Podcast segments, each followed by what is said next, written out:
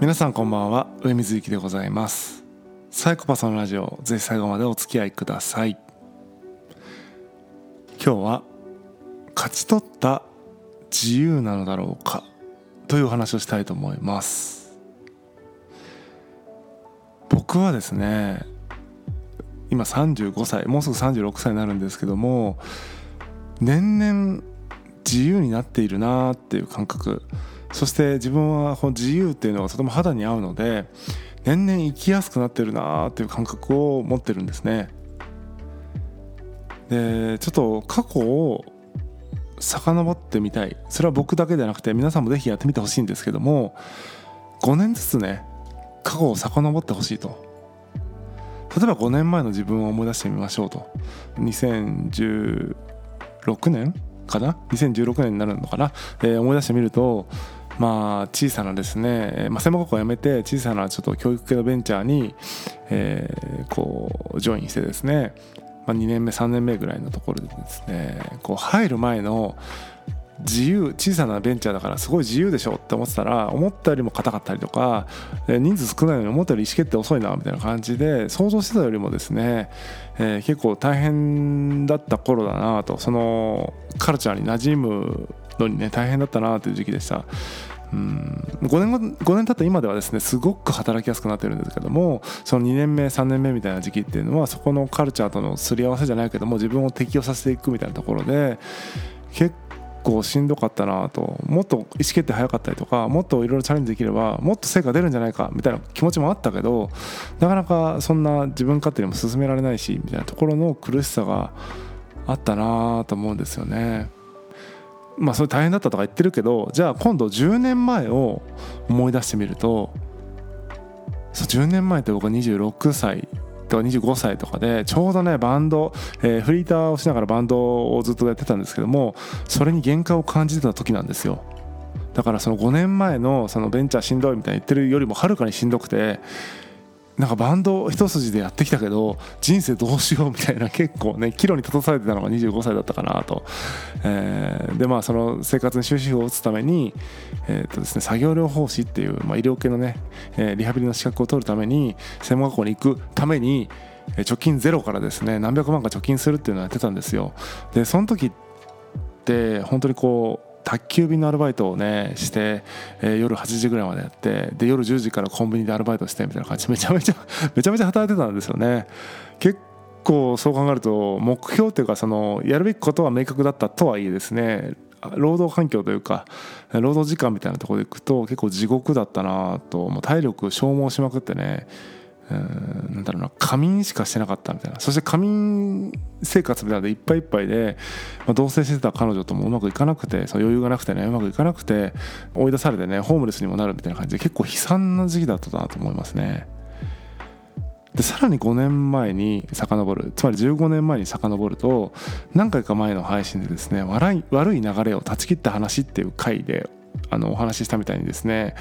もう毎日が絶望的な気分だったと。いう感じでした。そんな感じでね考えていくと日に日にマシになっているというか日に日に自由度が増しているような感じはするんですよね、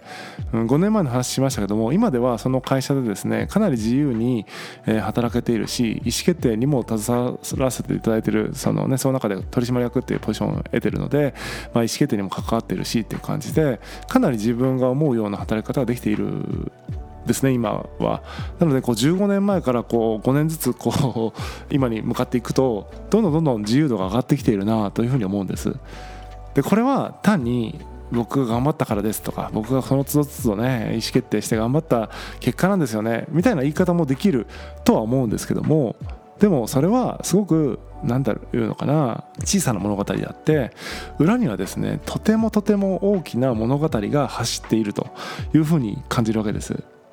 で結論から言うとその大きな物語って何かっていうとデジタル化なんですね、えーまあ、今で言うと DX とかいう言葉が流行ってますけども結局はですよ、えー、Windows95 以降ずっと DX なんですよ。デジタルトランスフォーメーションがずっと95年1995年以降進んでいて今もう二十何年かな経つと。でもうすぐ30年になりますけどもそういう何十年かけてそのアナログでいろんなものを管理していたところからデジタルでいろんなものを管理していこうよっていうふうに、えー、ずっと DX が進んでいるっていうことなんだろうなというふうに思ってるんですね。で僕が得ているこの自由度みたいなものっていうのは何ていうのかなもちろんそのいろんなインフラの上に乗っかった人々の心理的な変化みたいなものに影響されてるんだけども根本にはそのやっぱりシステムの崩壊みたいなものがあると思うんですよ何のシステムが崩壊してるかってアナログシステムの崩壊だと思うんですよねでアナログシステムの崩壊。それはまあ分かりやすいところで言うとうん紙でいろんなものを管理してたとかっていうこともそうだし、えー、組織もフェイス2フェイスで管理し合ってたっていうところもそうだと思うしうんなんだろうな。他何があるかな。まあ、先日クラブハウスで話した話とかで言うとこう助け合う。人々がこう連携し合う助け合うみたいなこともアナログでやってたんだろうなと思うんですよ。例えば、アマゾンで注文するようになったおかげで便利にね翌日欲しいものが届くようになったと。そうすると近所の人から無作為にね果物とか野菜とかが家に届くと別に注文してもないものが頼んでもないタイミングで来るって結構迷惑だなっていうふうに思いがちだなと思うんですよ。別に果物とか野菜だったらありがたい人も人も例えば分かんない、えー、なんかあるかな洗剤が送られてくるとかコーヒーコーヒー飲まないのにコーヒー豆が送られてくるとかもそうですよね。今まではそのアマゾンとかないからもうそうやって気持ちがありがたいとそうやって自分のことを思い出してくれてそうやってプレゼントというか、えー、何か送ってくれることがありがたいしっていうことだと思うんだけども今って自分が欲しいものを欲しいと思った時に注文したら翌日には届くなんなら即日届くかもしれないみたいな世界観の中にいて何ていうのかなそういう欲しいと思ってないものとか欲しいと思ってないタイミングみたいなものがノイズになりうる世界だと思うんですよね。これはデジタル化がある意味進んだことによってアナログのその非効率さというかそういったものがうんちょっとストレスになっているみたいな一例だと思うんですけどもうんこの DX ね本当の意味での DX95 年以降の DX みたいなものがアナログシステムを何ていうのかな古いものにしてきたというか崩壊させてきた。そしてえっとデジタルの社会に向かって今進んでいるという過渡期にあるんだろうなっていうことをすごく感じるんですね。働き方とかも今どんどんどんどん自由になってきている。それはコロナの影響とかもあるけれども基本的にはそのデジタルの、まあ、テクノロジーに支えられて成立してるものだと思うんですよね。リモートワーク一つとってもそうだと思うしデジタルによってなんとかなっているよねなってるよねじゃないね、えっと、そっちに向かっていってるよねっていう動きの中でアナログみたいなものも残っていってると。でそのアナログが戦略的アナログじゃなくて、うん、なんていうのかな、こう、慣習的アナログというか、今までそうだったからということで残っているアナログみたいなのがあって、まだまだ非効率なことがたくさんある。例えば、うん、だいぶ減ってると思うけども、ファックスを送るとか、電話をね、かける、えー、とか、緊急時以外で電話かける理由ってあるっけとかと思うんですよ。これちょっと怒られるかもしれないけども僕が例えばオンラインのセミナーとかを、まあ、自分の会社の、ね、業務の中でやるんだけどもその欠席の連絡が電話できたりとかするんですよね。メールでいいじゃないとかって僕は思うんですよ。でも電話でねわざわざかけてきていついつのセミナー欠席させていただきますみたいな。おそらくこのアナログ時代の感覚でいくと欠席しますってことを、えー、とちゃんとねまあ本当は会って伝えた方がいいけれども、まあ、会うのはさすがに難しい。でもメールでは失礼だから電話でやりますみたいなことだと思うんですけどもいやいやいやいやそこでなんか僕が作業止められて電話がかかってきて「休みます」って連絡ですかみたいなことを考えるとなんだろうな、えー、とこうデジタル寄りの感覚からすると営業妨害に近いんですよね。だからもう次回以降はもう本当に欠席あ電話番号載せないようにしようとかなんなら電話解約したいなと思ってるレベル感なんですけどもまだまだそのデジタルに向かう途中にあって、うん、アナログ世界に生きている人とデジタル世界に生きている人がいて、えー、それは必ずしも、うん、10か0かじゃなくてその中間の中にいるという世界観なんだろうなというふうに思うわけです。でちょっと話はちょっとどちらかってますけども、えっとまあ、僕が今この15年かけてすごく、まあな20年30年かけてどんどん自由になってるなって感覚っていうのはもちろん僕個人のいろんな意思決定とかいろんな選択の中で実現してる部分ってあるとは思うんですが多くはこのインターネット多くはこのスマホとかね、えー、いろんなテクノロジーに支えられてそしてその時代の空気に支えられて自由になってるんだろうなっていうふうに思うんですよね。だからここでね、えーと、勘違いしちゃいけないなと思ってるのは単にアナログからデジタルに今移行してる途中途中だからこそ自由なんだっていうことなんじゃないかなと思ってるんですよ。えっと、デジタル化することが自由なわけじゃなくて一つのシステムがこう解体されて次のシステムに移行している途中だから自由度が高いんじゃないかまあ、例えば自由かどうかは別ですけどもそのうんファックス送ってもメール送っても電話してもいいよみたいなツールが乱立してるのもある種の自由度じゃないですか。こんだけ乱立してるのもアナログが許されてるから手紙を送ってもいいし、えーとね、ファックス送ってもいいしメール送ってもいいし電話してもいいし直接会いに行ってもいいし、えー、みたいなチャットで送ってもいいしみたいな感じで選択肢が多様なのはまだ移行期間だからだと思うんですよ。どっちもいけますよっていう期間だからこそその多様性が価値観として認められてるんじゃなくてたまたま移行期間だから認められてるっていうことだと思うんですよね。えっと、学校の制服がこう夏服から冬服の移行期間で夏服着ても冬服着てもどっちもいいですよみたいなそういう期間に近いなと思ってるんですだから一見こうデジタル化みたいなものが自由